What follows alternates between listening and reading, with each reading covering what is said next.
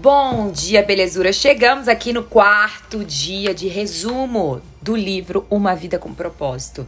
Eu creio que já tenha edificado muito a sua vida. Se você chegou agora, seja bem-vinda e venha escutar o que a gente tem para dizer hoje, que Deus vai trazer ao nosso coração. Hoje, no dia 4, o autor fala sobre criado para ser eterno. E isso destravou muita coisa na minha mente, porque por mais que sejamos cristãos, a gente tem um coração que anseia pela imortalidade, né? E lá em Eclesiastes 3:11 diz assim: Deus tem cultivado a eternidade no coração humano E por muito tempo a gente pensa, nossa, mas por que, que a gente morre, né?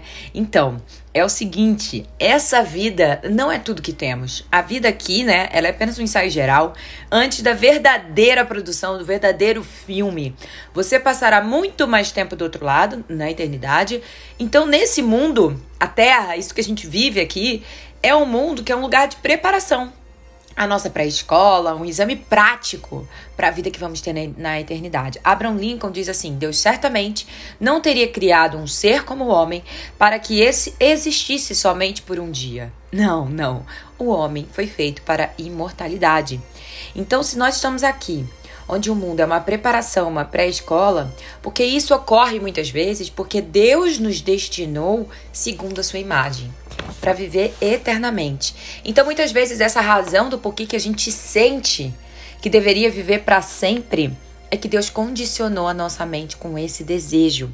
Então, a, no, a Bíblia chama o nosso corpo terreno de temporária habitação. E, né, refere-se ao nosso futuro corpo como casa. Então, a gente sabe da importância que a gente tem de cuidar do nosso corpo físico. Em outras palavras, dizem que é o templo do Espírito, a casa do Espírito. E lá em 2 Coríntios 5,1 diz assim: De fato, nós sabemos que quando for destruída essa barraca em que vivemos, que pode ser casa, que pode ser templo, que é o nosso corpo aqui na terra, Deus nos dará para morarmos nela uma casa no céu. Essa casa não foi feita por mãos humanas, foi Deus quem a fez e ela durará para sempre. Então, minha amiga, esteja tranquila com seu coração em paz, que Deus nos fez de forma como sua imagem e semelhança. E é por isso que nós sentimos tanta necessidade de estarmos aqui. E se você porventura não sente ainda necessidade, o Senhor sabe cada fio de cabelo seu que cai. Então o Senhor sabe o que você tem feito aqui, o Senhor quer que você esteja aqui. Então marque um encontro com Ele, converse com Ele. Eu recebi no Instagram né, uma, uma pergunta de Laila, como que eu posso falar com Deus, conversar com Deus? Eu disse, abra a boca.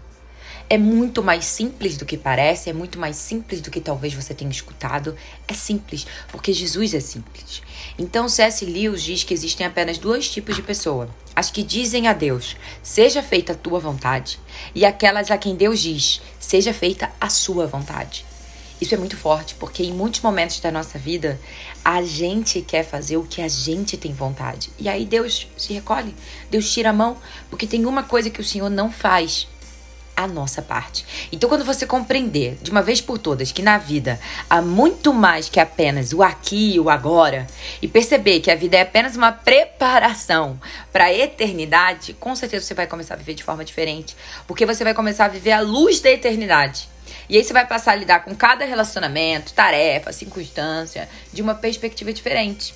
Subitamente, muitas atividades, metas, sonhos e até mesmo problemas que pareciam importantes vão se tornando banais, insignificantes, indignos da sua atenção. Quanto mais próximo nós vivermos de Deus, mais as outras coisas vão nos parecer insignificantes.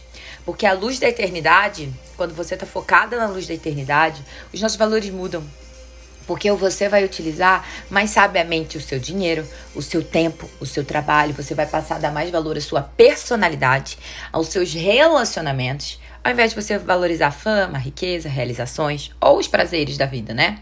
Então, lá em Filipenses 3,7, Paulo disse assim: Antigamente eu pensava que todas essas coisas eram muito importantes, mas agora as considero sem valor algum por causa do que Cristo fez. Então Cristo, ele entra na nossa vida, ele toma toda a nossa vida.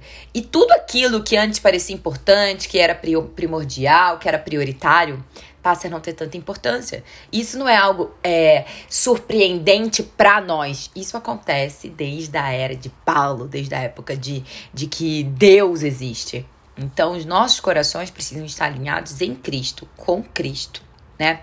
Então, Faz toda a diferença a gente pensar que a morte não é o fim, ela é só a transição para a eternidade. Por isso, existem consequências eternas para tudo que a gente faz aqui na Terra. Cada ato da nossa vida faz soar um acorde na eternidade. Então, há muito mais na vida que apenas o aqui e o agora. O que vemos hoje é apenas a ponta do iceberg. A eternidade é tudo o que você não está vendo aqui sob essa superfície. E como será a eternidade com Deus? Ó, francamente, gente, a nossa mente, o nosso cérebro não é nem capaz de compreender a maravilha, a grandiosidade do céu, muito menos entender o amor de Deus. Seria como te explicar, explicar para a internet para uma formiga. É esse o exemplo que o nosso autor aqui diz. É inútil. Porque não foram inventadas palavras que possam expressar a experiência da eternidade. Né? A gente tem alguns pastores, algumas pessoas que já visitaram o céu, que já conheceram, e, e o que eles dizem é algo sobrenatural. Esse é o significado das escrituras, que dizem que nenhum mero homem jamais viu, ouviu, nem mesmo imaginou que coisas maravilhosas Deus preparou para aqueles que amam ao Senhor. Está em 1 Coríntios 2,9. Eu amo esse versículo, porque realmente os nossos olhos são incapazes de ver, de visualizar o tamanho a beleza que Deus tem, que o céu tem, que o paraíso tem, que a eternidade tem.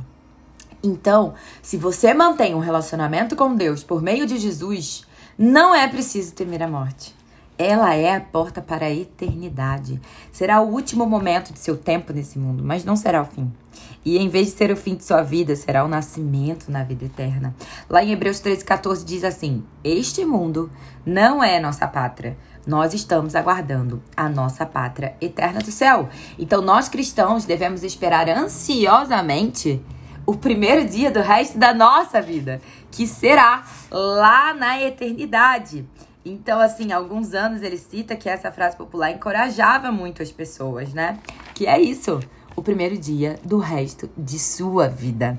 Então, que o Senhor venha trazer paz ao seu coração, que o Senhor venha trazer o um entendimento que essa vida aqui é apenas um, um, um ensaio daquilo que a gente tem para viver como eternidade.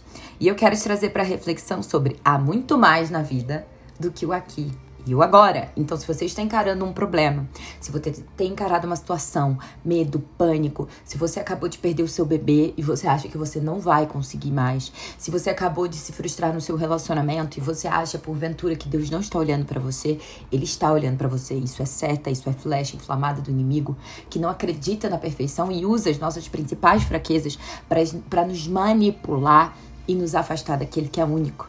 Então, o versículo que eu quero trazer para você é 1 João 2,17. Diz assim: Esse mundo está desaparecendo juntamente com tudo que ele almeja, mas se você fazer a vontade de Deus, viverá para sempre. E o que devemos nos perguntar hoje é: já que eu fui feito para ser eterno, qual a única coisa que hoje eu devo parar de fazer e qual a única coisa que eu devo começar a fazer para que eu viva na eternidade.